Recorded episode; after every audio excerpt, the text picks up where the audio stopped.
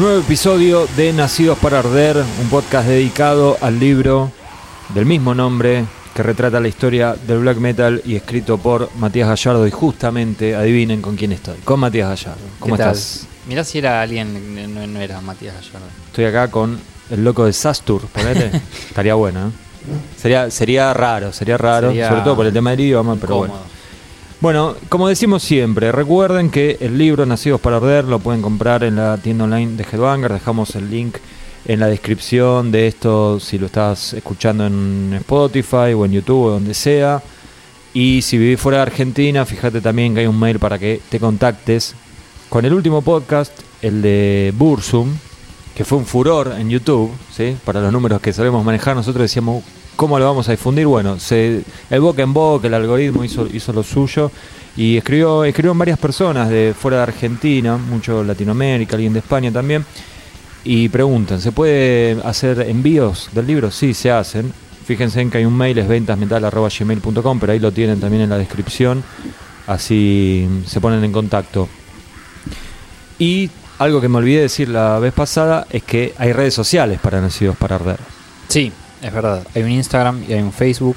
Lo pueden buscar igual. Y Headbangers además en Instagram comparte los posteos de Tam- Nacidos para Arder. Sí, Así pero que- Nacidos para Arder lo buscan o en Instagram o en Facebook y, lo van a encontrar. Sí, TikTok todavía no. Todavía no. El tema de los bailecitos está medio, Mm, medio complicado. Lo veo complejo. Bueno, eh, Matías, veníamos, bueno, veníamos de una seguidilla de bandas noruegas. Sí. El último fue justamente de una banda noruega, un proyecto noruego, Bursum. Y hoy seguimos en Noruega. Los rumores indican que va a ser la despedida. Todo apunta a que sí, que va a ser Sí. la despedida de Noruega y después seguiremos en otras latitudes y bandas más contemporáneas, si se quiere. Sí, no muy alejados, mismo continente podríamos decir, Sí. que vamos a seguir, pero bueno, hoy, hoy sería aparentemente, hay que, siempre hay que firmar con sangre a lo último, ¿no? Este, el último podcast dedicado a bandas de black metal noruego y la banda es Emperor.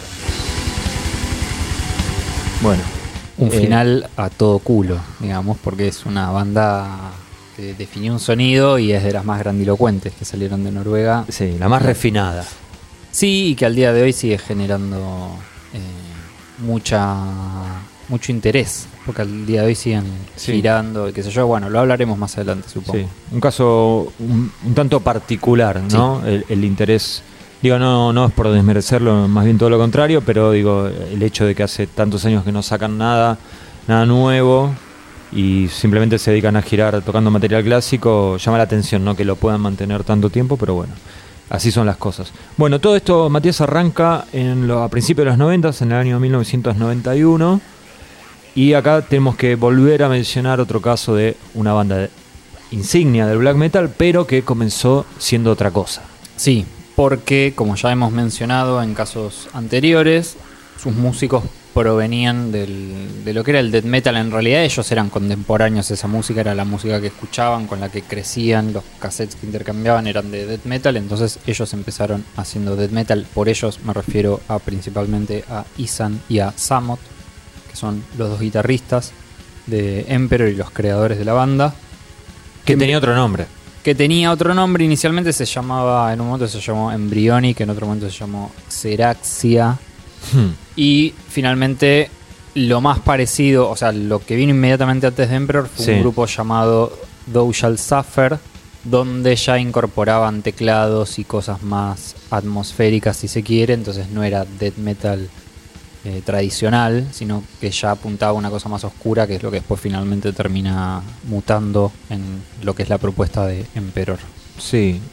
Yo decía que, digamos, tenemos otro caso de bandas pasándose del Death al Black porque eh, lo habíamos visto en el podcast anterior, en el de Bursum, que Varga había tenido esa aparición un tanto fugaz con All Funeral. Sí.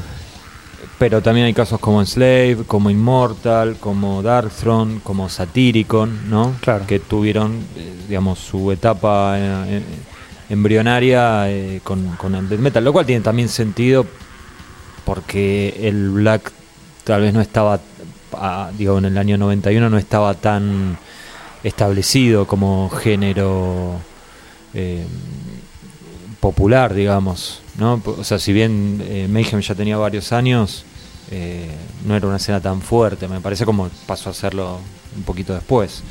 Sí, y el death metal no había. eh, otra cosa que mencionábamos también en el capítulo de Bursum, el death metal no se encontraba todavía como en su pico de popularidad. O sea, recién había 91, saturado. 92, 93, ahí quizás es donde más popular se vuelve. Entonces, no era que estos músicos los veían como unos caretas a, no sé, No, Death claro. o Morbid Angel o Todavía era una novedad.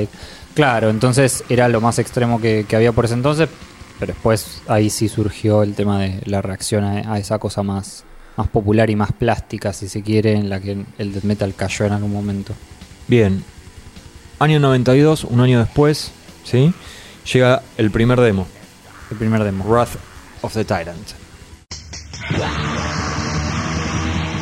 Sí, un demo bastante crudo en el que abandonaron por un rato el sonido de teclados y la cosa más misteriosa, tenebrosa de Thou Shall Suffer, pero que es básicamente la base a partir de la cual Emperor después construye su sonido, porque muchas de esas canciones después terminan evolucionando eh, en lo que después Emperor termina siendo conocido este, ese black metal más melódico y sofisticado y sinfónico y, y todo eso.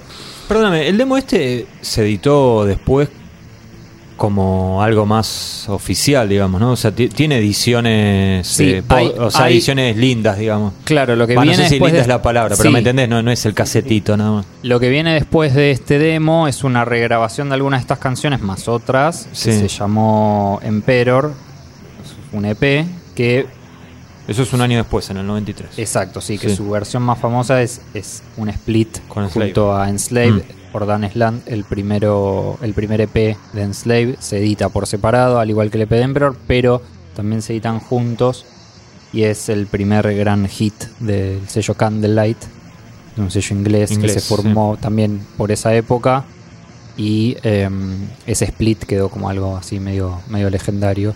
En ese caso ya con Emperor, esto que decía, ya con de vuelta con los teclados y la cosa más eh, elaborada, eh, más definida. Bueno, el demo ese eh, sale en el 92. En el 93 sale el, el EP y el split este con, con Emperor que decías vos, perdón, con Enslave que decías vos, Matías. Y ese material queda también como el- lo último que graban junto a Mortis, Claro. que después tuvo 10.000 años de carrera solista. Sí, el bajista eh, que se sumó en un momento a Isan Isamot y que también era letrista en un primer momento, Sí. pero que tuvo ahí una breve aventura con Emperor porque lo, lo echaron en un punto. Fue, creo que poco, un tiempo después de que se sumara Faust, que es el, el baterista que finalmente quedó como el baterista histórico de Emperor, histórico y polémico. Sí. Y, y sí, es el mismo Mortis que después vimos. Va, de hecho, yo creo que la, la primera impresión de Mortis que tuve fue verlo como el tipo que se ponía las orejas y la nariz esa medio falsa y hacía lo que hoy se conoce como Dungeon Synth. En su momento era música ambiental, Claro. medio teclados, instrumentales y qué sé yo. Sí, que si lo. La verdad es que. O al menos lo que me pasó a mí, la primera vez que vi una foto sin contexto dije, ¿qué es esta cosa ridícula? Era ¿no? cosa Porque vos dijiste, una nariz falsa es una nariz gigantesca. Era como una especie de duende Claro, raro, sí. orco, medio extraño. Sí. Eh, y es gracioso que ese es- era el bajista original de Emperor. Pero Sí. pero sí. Y la música nada que ver, como decías vos. Mucho tecladito, esa cosa. De hecho, Sí, vino a tocar hace unos años, Hace ¿no? unos años vino a tocar ya. En Liniers igual, tocó. Sí, y vino a tocar ya después de que dio toda la vuelta y tipo estaba validado y- el legado y qué sé yo, porque en un momento también en Mortis, eh, ¿te acordás que en un momento empezó a hacer música industrial, medio Sí. gótica y tenía... Era, era raro porque No fue el único igual, seguía... ¿eh? No, más vale. Pero era raro porque era como un personaje de Requiem, Sí. pero igual con las orejas y la nariz y todo, y era un- una especie de Rob Zombie. medio- De Requiem del boliche, estamos Del hablando, boliche ¿no? Requiem, claro. Sí, sí. Era una Para los que de- están fuera de Argentina, era un, lu- un lugar donde... Un boliche gótico. Gótico, digamos. sí, sí, sí. Eh, pero tiene una imagen particular. Eh, pero sí, él salió de Emperor, para, para decirlo resumidamente. Vos hablaste con él, Sí. no solo para el libro, habías hablado también para la revista, y siempre Sí. fue muy ameno, ¿no? Yo tengo Sí, un recuerdo. sí. Sí, súper amable, súper buena onda. De hecho, es de, de Emperor es El más amable de con la- todos, ¿no? Sí, sí, por supuesto. Por la, lejos. la persona con la que más hablé y la más eh, colaboradora y la más amable y que Sí. más le preocupaba el proyecto. Así que sí. Sí, siempre que hacemos estos podcasts yo destaco con los músicos que habló Matías. En el caso de Emperor hay que decir que creo que habrán sido la, la banda más, más difícil de todas, me parece, ¿no? Em, Sobre todo Isan. Sí, sobre todo Isan porque algo extraño que sucede con, con él es que a partir de que Emperor se separa a principios de los 2000, él llevó adelante su carrera solista y es uno de estos músicos que nunca miran para atrás, entonces eh, tratar de llevarlo para esos años es eh, Sí, un no poco quiere. difícil porque... Sí, que por otro lado lo entiendo porque también tiene esa cosa de, de la persona que la pegó a los 18 años, digo, la pegó, digo, en el sentido de que el chabón ayudó a crear un sonido, Sí. entonces está el resto de su carrera contra eso, es como que eh, a vos te digan, che, la mejor Headbangers es la 1.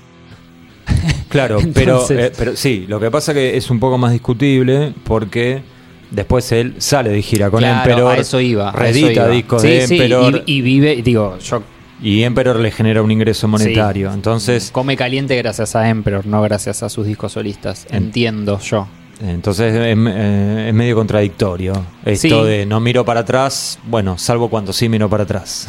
Sí, por eso en general a veces, eh, que pasaba también, digo, no sé, con, me acuerdo pun- puntualmente con Christopher Rick de Ulver, que ese sí era uno de los personajes del libro con el que pensaba que jamás iba a poder hablar porque Ulver está completamente Sí, alejado en otro lado, sí.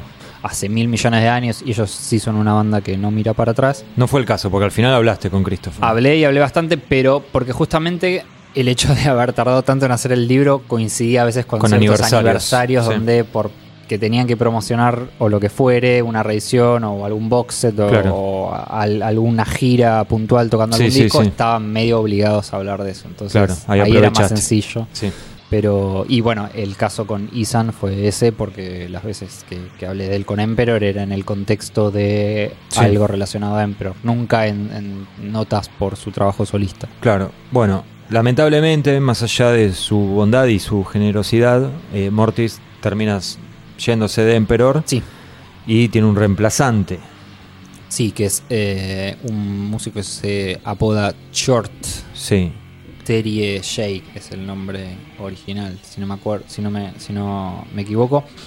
Mejor conocido como el un líder de Green Carnation, sí. una banda también que empezó haciendo death metal en los 90, estuvo en un impasse durante un montón de tiempo y después en los 2000 volvió como una banda de mm, metal doom medio gótico, melancólico. melódico. Sí, sí, muy Todo. melódico, una cosa medio catatonia, quizás, el catatonia eh, post death metal, una Sí. cosa medio así emotiva y pero él estuvo más como, como un participante ahí que, que se sumó en el momento indicado y después siguió con, su- con su vida porque no, no estuvo mucho tiempo tampoco en, en Emperor. Solo estuvo en, en Nightside, que es el disco debut. Ya llegaremos a eso. Exacto. Bueno, y eh, para cerrar este año, que fue un año muy importante, evidentemente, para Emperor, porque además del EP y que después fue el split con Slave, tuvieron una gira con Credo Field por el Reino Unido, que hoy tal vez uno puede decir, bueno, una gira más que no cambia nada. Bueno, no, fue una gira eh, de esas de quiebre, ¿no? Sí, porque fue Primero que nada, perdón, hay que decir que como Estados Unidos es el mercado principal a nivel mundial, Inglaterra o el Reino Unido es el mercado principal dentro de Europa. Sí. Y lo extraño de eso es que en ese momento, o sea, porque estamos hablando de bandas muy under Claro, a esa altura. O sea, hoy Emperor es un, un sí, acto una establecido, claro, una institución. Pero en ese momento era una banda que ni siquiera tenía un disco larga duración, pero que venía con el viento a favor, digamos, de todos los quilombos y la quema de iglesias y el asesinato de Eurónimos. Entonces todo eso estaba en Kerrang. Sí. Y Kerrang, la revista principal la de Inglaterra. Sí, que en su momento era la revista de, De Europa. de rock, sí, una de las más importantes del mundo. Entonces tenían a favor como esa atención más, eh, no mainstream, pero más internacional, que les permitió ir por iniciativa de Candlelight, que es un sello inglés, que Sí. era el- los que los estaban editando, que fueran a hacer una... no sé una gira, pero acompañar a Cradle of Field, o sea, ser acompañados por Cradle of Field, una banda local, en una serie de shows. No me acuerdo si fueron 7 o 8, pero unos shows así a lo largo del Reino Unido. Sí. Porque originalmente Emperor iba a ir a telonear a D-Side, pero D-Side tuvo unos problemillas. Eh, Es una anécdota famosa de que le suspendieron un show porque había una amenaza de bomba de activistas animales Ecológicos, porque sí. Glenn Benton en una nota le disparó una ardilla y qué sé yo. Em, entonces, Emperor originalmente iba a ser parte de eso en algún momento y no sucedió, pero igual de todas maneras lograron llevarlos la gente de Candlelight a Inglaterra a hacer algunas fechas en las que estuvo Cradle of Filth también de teloneros, Sí. Eh, que ahora es como una gira mítica si la ves, porque eran dos bandas que estaban Sí, sí, ahí de las más a punto de explotar. Sí. Pero en su momento ell- ellos mismos te dicen que capaz que tocaban para 400 personas una vez, para 1000 otra y para 3. Otra. Era una cosa super under todavía. Pero tenía, tenía repercusión en los medios. Y esta anécdota que vos contabas, que hoy parece súper inocente, o más que inocente, parece una, una, una pavada, ¿no? Esto de, de sin, que no tendría que ser trascendente. Lo de Glenn Benton con la ardilla, o cuando se quemó la, la cruz invertida en la frente, y esas cosas. En ese momento, estamos hablando más de 30 años atrás, eran como escándalos que tenían mucha repercusión en los medios, medios que capaz que salían una vez al mes. En el caso de Kerrang era un semanario, lo cual era bastante raro, porque todo, o sea, sacar una revista todas las semanas eh, habla un poco de cómo era el mercado, ¿no? De, y algo que sostuvieron décadas y décadas. O sea, eran, eran tenían, digo, que, a- que algo salga en una etapa de, de Kerrang era, marcaba una diferencia, ¿viste? Sí, porque hoy, además hoy Glenn Benton puede salir asesinando a una persona en la tapa de una revista y, y es, bueno, listo, a ver, pasame otro meme y seguimos. Sí, en ese por- caso no, y yo creo, perdóname, toda esa época con Credo Phil que empieza a ir creciendo tanto, siempre si te fijas, y tal vez, tal vez digo yo, en algún podcast siguiente lo vamos a hablar, todo el tema de las camisetas, las remeras de Jesus y San Cant, y la, la- la monja con el crucifijo, todas esas cosas ayudaban un montón, Sí. un montón. Más allá de la música, no estoy sacándole el valor a nada de lo musical. Creo que son bandas que nadie puede discutir, pero todo eso sumaba un montón. En el caso de Emperor, hasta ahora no había tenido una polémica. Hasta Eh, ahora. No, claro, en ese momento no. Llegó a llegar. Porque, es- claro, sí, en ese momento eh, todavía no se había destapado la olla. Sí. Pero, como bien decías, era una época previa a la masificación de Internet, entonces la información viajaba más lenta, entonces era tenía más sentido que una revista como Kerrang fuera la única fuente de la que podía sacar notas Sí. y, y cuestiones sobre bandas, sobre todo under. Y que llegaban a todo el mundo. O sea, Que llegaban acá a todo el mundo y que- llegaban, eran carísimas, pero llegaban. Claro, y que ayudaban a construir toda esta mitificación sobre todas estas bandas. Y además para mí, como era imposible ir a chequear el dato, uno siendo fan, Claro. el boca en boca, ¿qué hacía? Que se agranda todo. Y, y entonces Glenn Benton, vos te imaginas a Glenn Benton que iba con una ametralladora en el brazo directamente, ¿viste? Sí, además hablamos de bandas, digo, particularmente en el black metal o el black metal noruego, de gente que no le veías la cara. O sea, Además, no, no le conocías la cara la porque cara si real. salían fotos, eran fotos en fanzines fotocopiados y, Y salían con las caras maquilladas, sí. entonces no, no sabías quiénes eran. Entonces todo eso, digo, al día de hoy sigue funcionando el misterio. El caso Ghost quizás es el, el último gran ejemplo, pero siempre esta cosa de retasear información Ayuda. eh, ayuda. Sí, sí, sí. Bueno, mismo en el, en el black metal hay bandas a lo que los- no sabe quiénes son los músicos. Exacto. O, se- o se piensa que está el músico y no está confirmado. Y sabemos que inclusive a un nivel under y chiquito eh, sirve. Sí. Bueno, un año después, en el año 94, sale In the Night Side Eclipse. Uno de los debuts más importantes Sí. de la historia del género, del metal extremo diría, Sí. Y la joya de la carrera de Emperor para muchos. Se, se debate de, de acuerdo a quién sea el interlocutor, Sí, si es eh, ese o el que le sigue, pero Y- sí, sí, sí. Estaba, estaba tratando de seguir la hoja de ruta. De- vamos a hablar después de In the Night Side Eclipse un poco más a fondo, así que lo podemos dejar para otro momento. Pero bueno, lo que podemos decir es que un disco que eh, le va muy bien a nivel comercial, ¿sí? Sí. No es que nadie lo entendió en el momento, no, le fue realmente bien. y sirvió mucho para Candlelight. Fue el- básicamente el, el disco que le permitió a Lee Barrett, que es el fundador de- Del del, sello. sello, Mm. tener un sello. Claro. Porque él lo que hacía era una especie de distribuidor que en un momento se tiró a la pileta a editar bandas y descubrió oro con, con Emperor. Y, y se convirtió medio en una especie de hit ese disco porque le, permitió esto, generar toda una operación y empezar a sacar más discos y editar más cosas y fichar más bandas y ayudó además eh, a popularizar el género en el resto de Europa, eh, In the Night Side Eclipse, junto a un disco que salió ese mismo año, que es el disco debut de Cradle of Field, que también fue bastante importante. Bueno, el año 94 fue un año también de Sí. quiebre con varios discos importantes. Sí, Pero- pero este disco, a diferencia de los otros, era como mucho más grandilocuente, melódico, complejo. Sí, tenía cierta accesibilidad desde el sonido, si bien no es algo súper pulcro y, y quizás como una producción así prístina como la de hoy, Sí, pero en comparación a otras cosas que salían de Noruega, era más accesible por un lado y además era literalmente más accesible en el sentido de que un disco de, de, no sé, de Bursum no se podía conseguir en, en Europa, claro, había que hacer fuera de Noruega. sí. Tenías que hacer, claro, sí, Pedir tenías que conseguirlo a través de los canales underground, porque Sí. lo único que podías conseguir en Europa en ese momento era o los discos de Candlelight o los discos de Peaceville, que son los discos de Darkthrone, que también Darkthrone funciona en parte por eso, porque los estaba editando eh, alguien en el Reino Unido. Claro. Porque eso, nada, una cuestión de accesibilidad. No, no sé, Mayhem no tenía distribución, Darkthrone no tenía, Ulver no tenía, Satyricon no tenía. Eran cosas muy locales, que solo llegaba el, el iniciado, digamos. Lo negativo de esta época es que, si bien digamos el disco funcionaba bien y todo eso, digamos que no pudieron aprovechar tanto el, el éxito del disco y la aceptación que había tenido por cuestiones extramusicales. En el podcast pasado hablamos mucho de Barg y todas sus este, cuestiones ilegales y, y- y el tema de las eh, los incendios de, de iglesias. Bueno, un músico de Emperor también estuvo involucrado en eso, Sí, junto a Bark, junto a Barg. casualmente, que Samot. fue Samot, Mm. sí, quien fue sentenciado. O sea, cuando Bark fue sentenciado y enjuiciado, o mejor dicho, enjuicia- enjuiciado Sí. y sentenciado, En ese orden.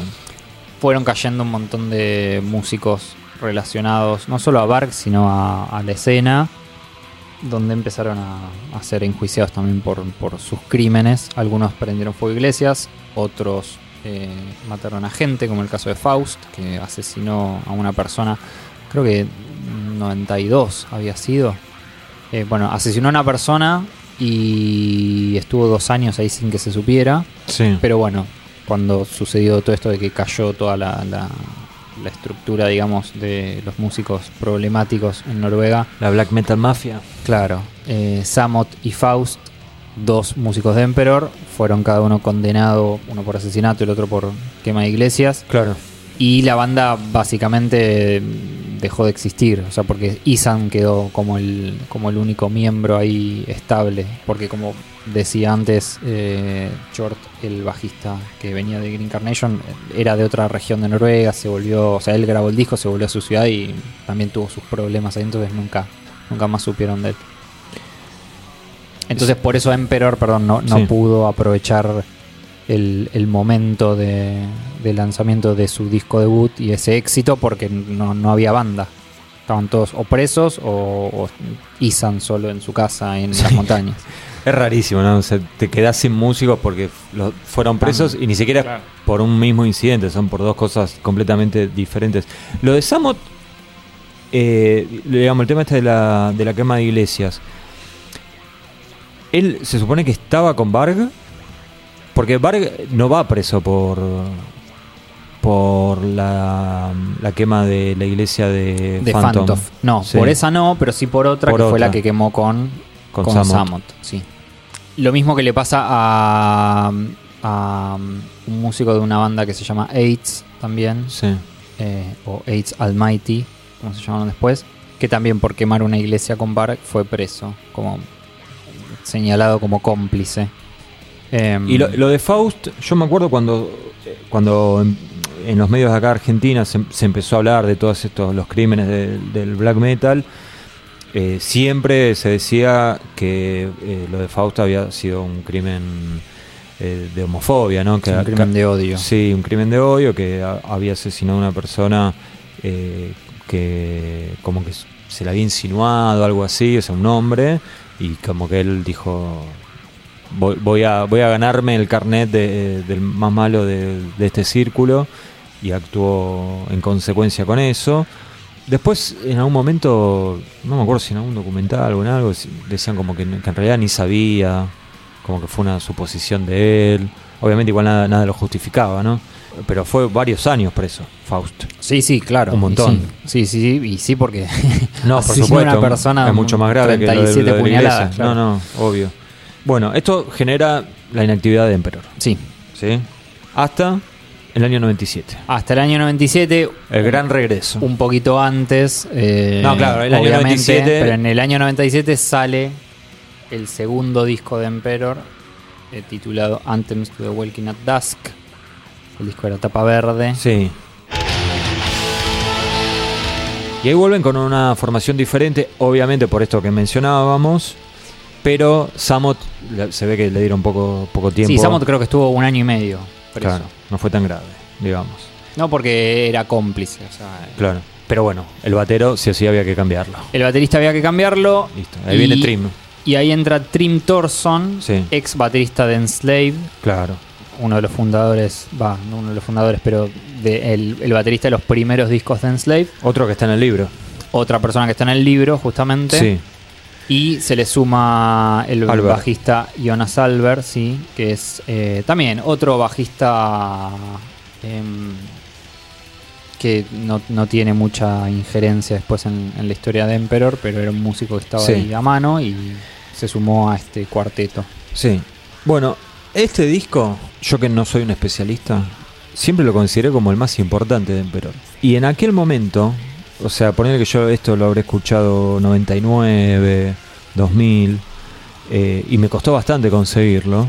Y medio que lo, lo terminé consiguiendo en CD de casualidad, ni hablemos de un vinilo, que hoy encima un vinilo de esa época debe, lo vendés y te compras un- una casa. No había dudas de como que era el gran clásico de Emperor, ¿viste? Pero yo creo que con los años fue perdiendo un poco de terreno, me parece, me da la sensación. Puede ser porque ya en el 97 el black metal, al menos el black metal noruego, estaba yendo hacia otro lado.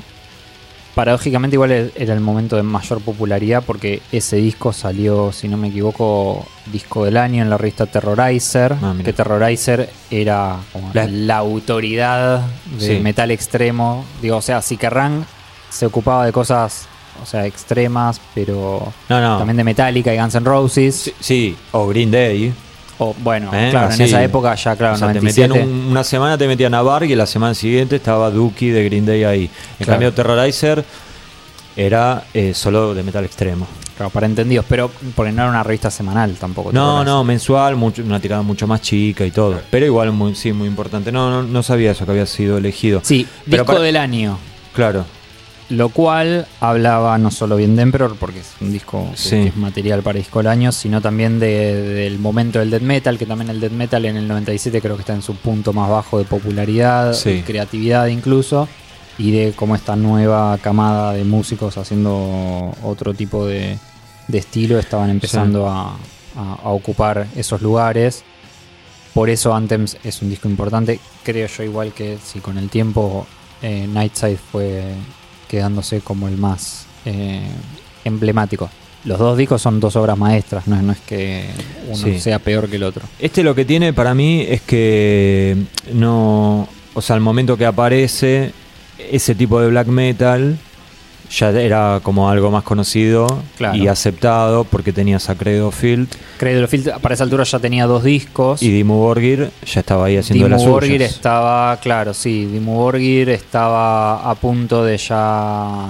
No, bueno, ya estaba también en, eh, yendo a ese sonido más accesible porque Dimmu Borgir empezó también por la misma época que, que Emperor y que, que Cradle of Filth, pero Sí, después iba a ir una más propuesta que era, ¿no? sí, Pero bueno. una, una propuesta que era más, más simple, más, más cruda también, no era tan elaborada como lo que estaban haciendo Cradle y Emperor. Pero sí, ya el, el- eh, digo, el black metal sinfónico, digamos, Ya existía.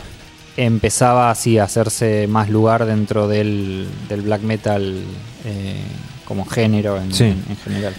Bueno, y a partir de acá siguen saliendo discos, dos más.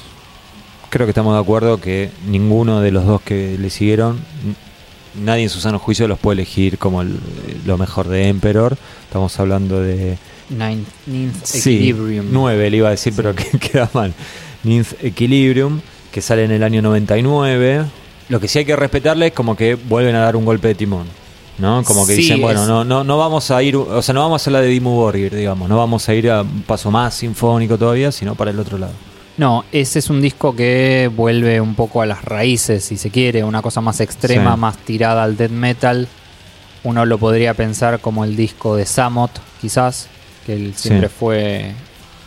estuvo más enfocado en el metal extremo y en, en- en esta cosa más de la velocidad y, y la cosa más brutal.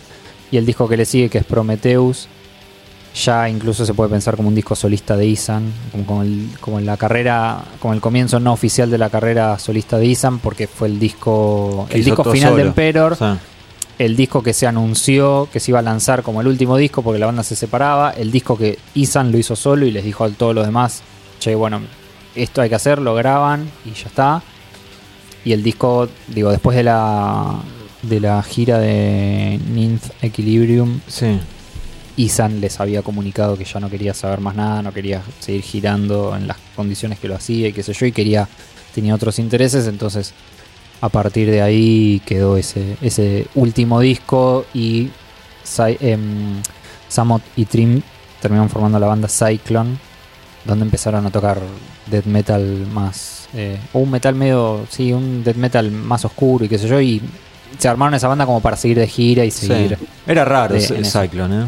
A mí, yo como a mí me costaba definirlo, porque me parecía que no era ni Black ni Dead. Claro, sí, un Black Death. Sí, Bastante extremo. y, y sí, y uno- con una producción bastante moderna para la época. Claro, pero que ponía en evidencia las diferencias creativas que había Sí, en el seno de la banda, porque si Que vos no- escuchás Prometheus, te vas a dar cuenta de que hay cosas mucho más de metal progresivo y más Sí. melódico, si se quiere, comparado con los discos previos de Emperor, cosas menos extremas. Y después ya Isan, en cada uno de sus discos solistas, ya se está yendo completamente A otro lugar. a Sí, otro lado. Cyclone era más, más tosco, por Sí, decirlo de alguna más, tra- más eh, atado al metal extremo, que Sí, era lo que les gustaba a siguiendo el riff y no, y no más que sí. eso. Eh, yo le hice una nota, eh, mirá, en esa época estaba full, le hice una nota a Samut por Cyclone, me acuerdo, muy parco, pero, sí. pero correcto dentro de todo. Y en cambio Isan, muy parco, y yo creo que ya no tenía ganas de- más de, nada. sí, claro. sí, sí. Y yo me acuerdo que además me quise hacer el chistoso y me salió muy mal y casi que la nota que se terminó de la peor manera. Esta eh, no dijimos nada y vos, porque los, los querés eh, proteger y creo que estás bien, tenés que defender al gremio. Cuando hablamos del disco de 2001, de Prometheus, hay que decir el disco Matrix. El, claro, ¿No? bueno, Eh. sí. Hubo, hubo. est- Esto sería como para estudiarlo a fondo en algún momento. Pero en un momento con Matrix, que es del 98, 99, 99 creo que es. Bueno, Yo creo que es 99. hubo una especie de. Se debe haber replicado en otros géneros también. Sí, pero, sí, yo pero creo que marcó sí. una tendencia medio extraña en la que muchos grupos de black metal, sobre todo en Noruega, que también estaban experimentando con cosas electrónicas y rock industrial y, y cosas más alternativas. Sí.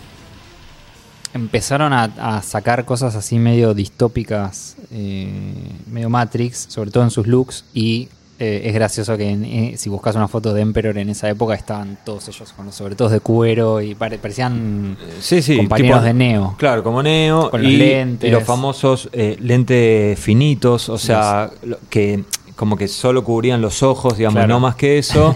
que eso dio pie después a ese famoso video que anda dando vueltas por ahí de mm, Fenris. De Fenris de Darkthrone. Un- un- claro, Fenris de Darkthrone, un Fenris eh, muy borracho en una entrevista, no me acuerdo con quién es, una, una cosa bastante amateur todo. Sí, creo que con Rock Hard de Alemania. Eh, o de, algo de ¿es ese Francia, ¿no es- era? Bueno, no importa. no sé cuál es, pero hace como un chiste sobre. Porque ellos usaban eh, Los Ray-Ban, grandes. Claro, que eran los- los, Big Sunglasses, Cool Band Sí. Not Emperor Sunglasses, Claro. Look, no los lentes que big usan los de Emperor. sunglasses, not emperor sunglasses, big, big sunglasses. Very important. Always big sunglasses, cool back. Claro, o sea, si usabas lo- los lentes esos grandotes más setentosos, Claro, ¿no? los de aviador. Claro, esos era una, eres ba- una banda cool. O sea, que si Claro. vos veías una banda con esos lentes, sabías que era una banda cool. la banda era buena. Pero si veías a Emperor, no. Yo te digo la verdad, en su momento Era raro, porque digo, era una banda que años antes estaba de corpse paint y armadura Sí, y pero cosas. en su- yo te digo, en ese momento me acuerdo de eh, recibir, yo estaba suscrito, este, este fue el año, ya lo conté mil veces, fue el año que estuve suscrito a Kerrang 2001, con Argentina prendiéndose fuego y a mí me llegaba la, la Kerrang. Y, y estaba- estaban ellos en la portada, todo, y uno lo veía... ¿Kerrang o Terrorizer, perdón? No, en Kerrang. Ah, Kerrang. Kerrang. Kerrang, sí, sí. Y uno lo- yo me acuerdo de verlo y como que no me hacía ruido verlos eh, vestidos de neo en vez de... A cara de- lavada también. Sí, sí, sí. Era como, ah, sí. Y parecía como algo, ah, mirá, esto es como más serio, ¿viste? Como Claro. que maduraron. Y ahora lo ves y la verdad que me...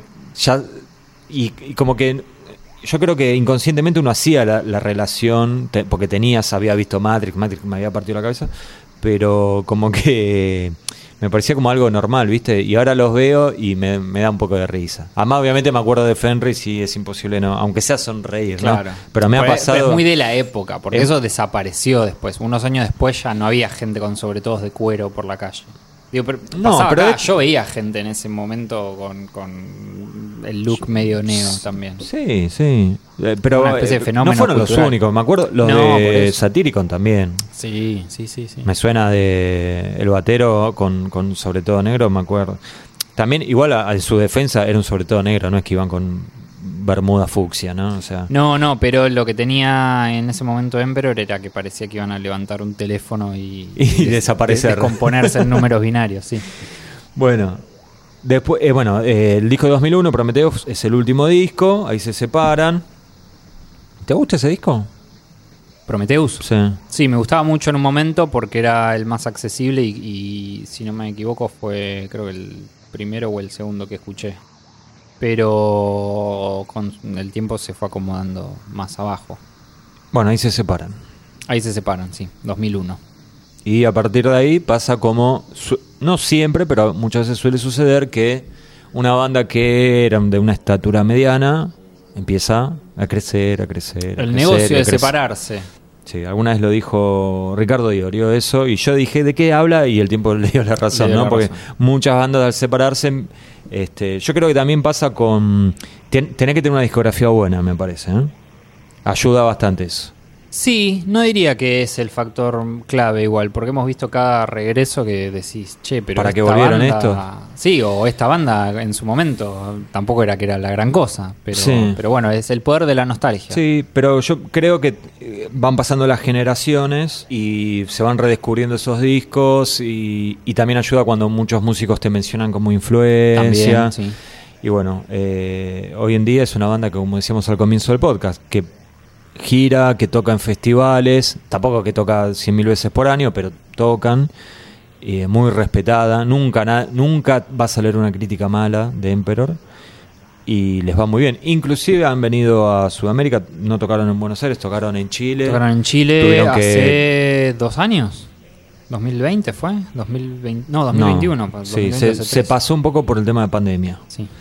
Pero me acuerdo que mm, tuvieron que correr el, el- show a un lugar más grande porque eh, se había agotado en una tarde, una cosa, en, un- uno- en muy poquito tiempo se agotó, tuvieron que pasarlo a un lugar más grande ahí en, Santiago. Más allá, más allá de que Santiago es una ciudad donde eh, las bandas extremas tienen mucho público, ¿no? Pero podemos decir que hoy por hoy es más respetado que en su momento. Y sí, porque Emperor tuvo eso de, de ser una banda que ni en su época giró demasiado y presentó sus discos demasiado. Entonces, lo que tuvieron más allá del beneficio de la separación per se, que eso agiganta la Sí. figura, como hemos comprobado, tuvieron un catálogo que se siguió reeditando una y otra y otra vez. Salieron box sets, salieron la edición de acá, la edición de allá. Entonces siempre estuvo presente la música y cuando anunciaron la vuelta para empezar a tocar en vivo sus discos emblemáticos, En principio fue porque nunca los habían girado, digo, al menos los dos primeros nunca los giraron así extensamente, porque no, en, en el primero era porque lo que explicamos antes de que no existía la banda, y en Sí. el segundo porque seguían siendo una banda eh, chica en- en términos de hacer giras mundiales, ir a Estados Unidos y qué sé yo. Pero a partir de ahí fue cada año eh, estas reuniones creciendo en, en escala. Eh, digo, creo que tocaron en todos lados, ya en todos los continentes. También hay una realidad es que eh, ya hace varios años el metal y el metal extremo tiene una estructura muchísimo más armada, más aceitada y superior que en los 90. Digo, la cantidad de festivales que hay en, en todos los países de Europa, en muchas ciudades de Estados Unidos, inclusive en Sudamérica. Sí. Eh, bueno, un mundo más conectado, hiperconectado y todo. También yo creo que eso el, colabora. el ¿no? negocio de la, también de la nostalgia de las bandas Las que giras reunión, 30 etcétera. años de tal disco, 20 años Sí. de tal disco, y lo tocan, y salen, y lo tocan entero, y qué Sí, sé sí. yo, y eso al día de hoy sigue funcionando de maravillas, y le dio a Emperor una, una segunda vida que es medio extraña, porque, el re- o, o sea, porque sus músicos lo toman, digo, salvo Isan, que es el que tiene una carrera activa más eh,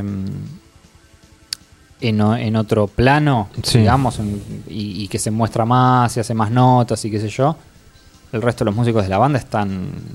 Es medio como su vacación de verano de salir a tocar con Emperor Claro. y, y juntarse un Recaudar que debe ser además importante. hibernar.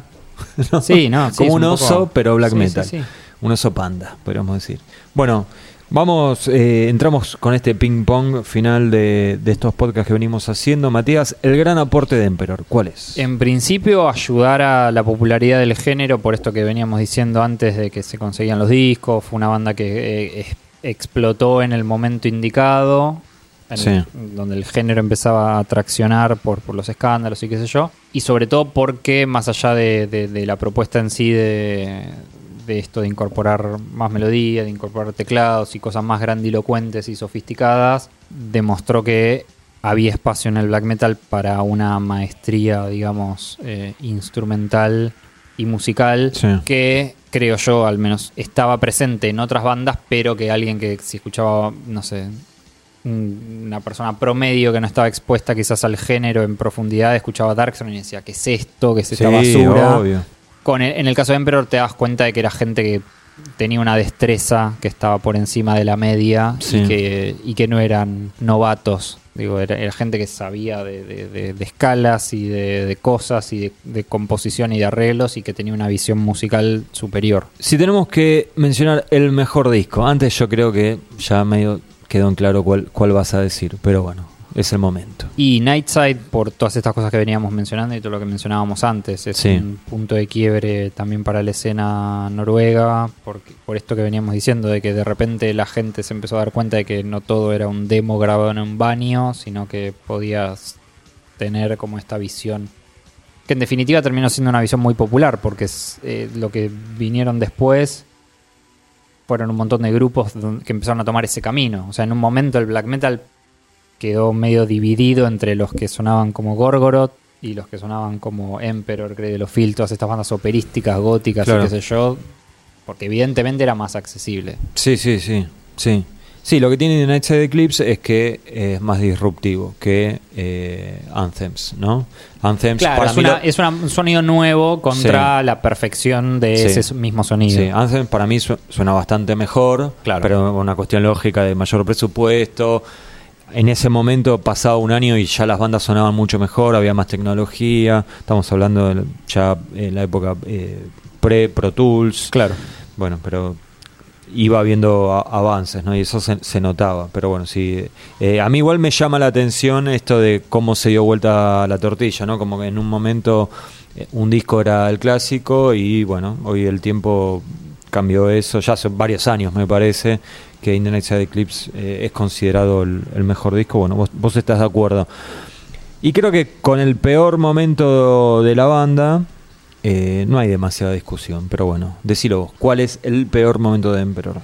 Siempre desde el respeto, ¿no? Sí, y depende también del momento. A mí el disco que menos me gustó históricamente fue em, Ninth Equilibrium. Sí, porque me parecía que si era una cosa más forzada, si se quiere, o, o quizás si Anthems había sido la perfección de una fórmula, era medio que no tenían otra que volver a eso.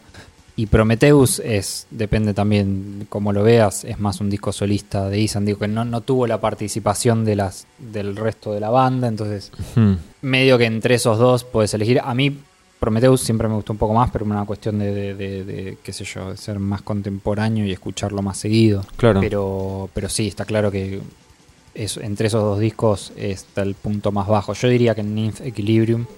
¿Vos pensás que ese disco es como- fue una reacción, o no sé si, no recuerdo si ellos lo, lo reconocieron en algún momento, que fue una reacción a eh, ya llegamos a un límite con, con la cuestión esta más sinfónica, vayamos para, para el otro lado, o, o fue algo más inconsciente? Te estoy preguntando como si vos fueses músico de la banda, ¿no? Parece. Claro. em, Contanos. Bueno, cuando grabamos, Sí. creo que en parte un- es un poco de todo, porque en parte también lo que debe haber empezado a suceder es esta cuestión de Isan queriendo traccionar hacia una dirección, Samot queriendo tra- traccionar en otra Sí. y ahí empezar a hacer concesiones. Sí. Y me suena que es un disco más orientado por Samot, donde quizás dijo, bueno, te dejo este espacio, total yo ya sé que no le queda mucho, voy a hacer la mía en el próximo y, y eso fue lo que Y sucedió. Entonces, me parece que son discos que ponen, digo, estando dos escalones por encima del promedio de todas las bandas Claro, claro, del sí, sí, sí. género, ¿no? Sí. Eh, son discos que ya empiezan a, a poner en evidencia que, que la fórmula, o, o que al menos esas cabezas no estaban tan alineadas como sucedía en los discos previos, lo cual es algo normal también, porque es nada. En el caso de Emperor es como una progresión muy rápida en poco tiempo, pero era gente que también estaba en plena ebullición de, de- madurez. Eran adolescentes que de repente se estaban convirtiendo también en, como buscando su camino, ¿no? Hacia la adultez y qué, qué iban a hacer. No, no- no- no sé si era gente que, que era consciente de que estaban construyendo una carrera para toda la vida en ese momento. No, yo creo que no. Yo creo que no. Eh, lo que sí creo, Matías, es que no hay dudas quién es la figura, ¿no? Sí, Isan. Isan, obviamente. Isan, que es la, la mente maestra, el compositor principal Sí. y la- el, el visionario, no solo de la banda, sino es, creo yo, uno de los músicos más lúcidos que dio el género. Algo que está demostrado por su carrera solista también, pero una persona siempre. Esto, ¿no? Con, con las cosas buenas y malas, de mirar siempre para adelante. Un músico que siempre tuvo una perspectiva mucho más amplia que la de un montón de, de otras personas involucradas en el género. Sí, bueno, y es, eso en su carrera solista se nota muchísimo. ¿Te diste cuenta que creo que todas las bandas que vinimos cubriendo hasta ahora en el podcast tienen siempre como una figura muy muy marcada, como que no hay casi nunca hay lugar para la discusión de quién es la figura de no sé, Bathory, Celtic Frost, Claro. bueno, Burzum obviamente, Emperor, eh, con la única que ni siquiera dudábamos, pero dijimos, bueno, segundo, cómo lo mires o qué época de la banda tomes, podés elegir uno u otro, es Mayhem. Y justo, bueno, coincide con que eh, la figura eh, fue asesinada, entonces, bueno, es, es medio injusto, ¿no? Por Euronymous. Eh, pero después siempre como que hay alguien muy, muy marcado, ¿no? Bueno, y para cerrar, eh, el legado, la, inf- la influencia de Emperor, ¿dónde, ¿qué señalarías? Calculo que est- esta cuestión de teclados y todo eso, ¿no? Sí, de, de incorporar este como, como el espectro más sinfónico, o sea, seguimos repitiendo sinfónico como si ellos hubieran grabado con una orquesta, cosa que no sucedió, pero sí No, no. esta influencia, si se quiere, de la música clásica, Sí. de la cosa épica y de la cosa más eh, elaborada y más, más eh, arreglada y con más detalle y más profundidad que no se encontraba en otros grupos porque eran otros grupos que estaban persiguiendo otras cosas. Entonces, eh, Emperor es una de esas bandas que demostró que, que el, el- estilo podía ir hacia terrenos más complejos sin perder ni la violencia, ni la velocidad, ni la agresión, ni, ni el misterio, ni la oscuridad. Digo, no, no, no- o sea, podía ser igual de amenazante esto, un, un- sonido medio sinfónico, orquestal, que un alarido en el medio del bosque. Bien, vamos a cerrar entonces este podcast dedicado a Emperor. Creemos que va a ser el último podcast de, al menos de esta primera etapa del podcast de Nacidos para Arder, dedicado íntegramente a, a- a grupos y en este caso, bueno, veníamos una seguidilla de grupos noruegos que había arrancado con Mayhem, siguió con Bursum y ahora creemos que llega al final con Emperor, pero esto va a seguir, nos vamos a mudar ahí dentro de Europa eh, con otra banda. Este, recordamos una vez más, si quieren comprar el libro, lo pueden conseguir en la tienda online de Headbanger, dejamos el link en la descripción, está también en, en Mercado Libre en Argentina, si vivís fuera de Argentina, este, nos mandas un mail, dejamos el mail en la descripción de este podcast o video según donde lo estés viendo o escuchando.